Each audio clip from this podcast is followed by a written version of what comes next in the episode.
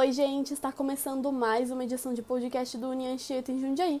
Eu sou a Laura e vou apresentar um tema que muitas pessoas ainda não sabem e que pode facilitar a vida, economizar tempo, dinheiro e até gerar saúde mental, que é a mediação, em que um terceiro intervém numa divergência.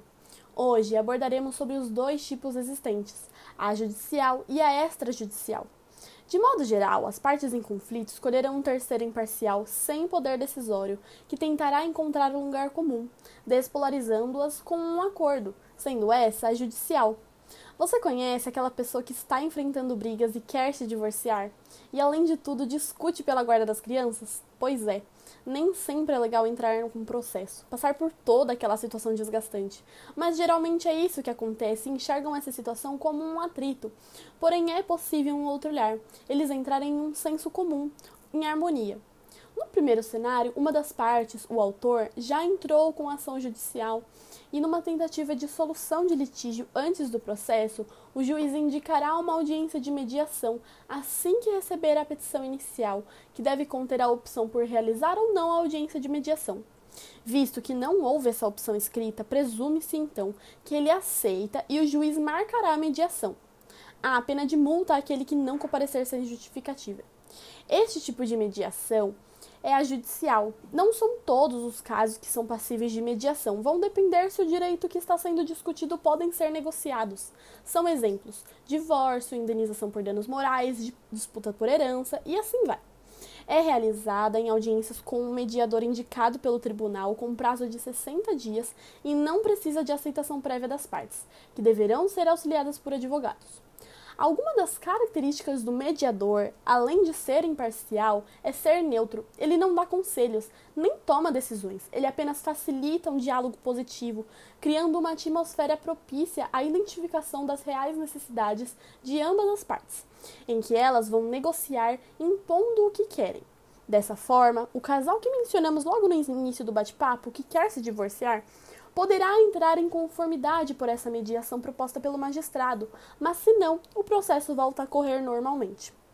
Num segundo cenário, se você estiver numa situação complicada e já souber da mediação que a gente falou aqui para você, sua vida pode ser facilitada, nem vai precisar entrar com o processo. Com isso, vai gerar uma eficiência operacional do Poder Judiciário, como prazo razoável do processo, mais produtividade do magistrado e aumentar o índice de processos finalizados. Gera uma economia para você e para o Poder Judiciário. Poderá entrar em consenso com quem quiser através do procedimento chamado mediação extrajudicial, como, por exemplo, você e seu concorrente ou até mesmo uma questão patrimonial. A única diferença é que neste tipo, o ponto de partida será dado por uma das partes e pela outra aceita. É feita fora dos tribunais por um mediador com técnicas de pacificação para facilitar a negociação entre as partes.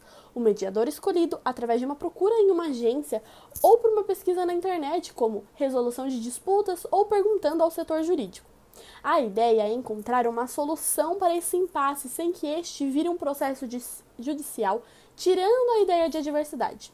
Não há regra ou uma formação rígida a ser seguida, mas é necessário haver organização e a prática de atos coordenados, porém variam de acordo com o objeto da discussão. Nesse caso, o advogado não é obrigatório, mas é uma figura muito importante nas audiências, pois busca que a garantia do direito do seu cliente seja realmente preservado. Se não tinham previsão contratual entre as partes deste tipo de audiência, é necessário observar alguns critérios para a realização da primeira reunião. Um prazo mínimo de 10 dias úteis, local de reunião que possa envolver informações confidenciais e com uma lista de mediadores. Na hipótese da parte convidada não aparecer e depois entrar com uma ação judicial, ela arcará com 50% das custas e honorários, que é quando a parte perdedora no processo é obrigada a arcar com honorários do advogado da parte vencedora. Um método padrão, seguindo o Manual de Mediação do Conselho Nacional de Justiça, o CNJ, se refere a seis etapas. A primeira dá-se por uma pré-mediação, por conseguinte, a reunião de informações, depois a identificação de questões, interesses e sentimentos. Em quarto, fica o esclarecimento das controvérsias, resolução de questões e, por fim, o registro das soluções encontradas. Quando o acordo for celebrado, o procedimento de mediação será encerrado, gerando um título executivo extrajudicial, e quando afirmado por um juiz, um título executivo judicial, que é uma prova para que o outro execute o que nele está. As audiências de mediação serão realizadas nos Centros Judiciários de Solução de Conflito e Cidadania, o SEJUSC, que são próprios principalmente à realização das sessões desse tipo de audiência, além do atendimento e a orientação aos cidadãos. Esse setor abrange a mediação pré-processual e a processual. Qualquer pessoa pode procurar o Sejusc e solicitar o agendamento de uma sessão de mediação e os serviços disponibilizados são gratuitos. Assim, a gente encerra dando um panorama sobre os tipos de mediação, como ela é feita, onde ir e a própria para que um dia, se você preciso, você utilizar. Muito obrigada, espero que tenham gostado, entendido e desejo um ótimo dia. Qualquer dúvida, entre em contato conosco pelo site Anchieta. Tchau, gente!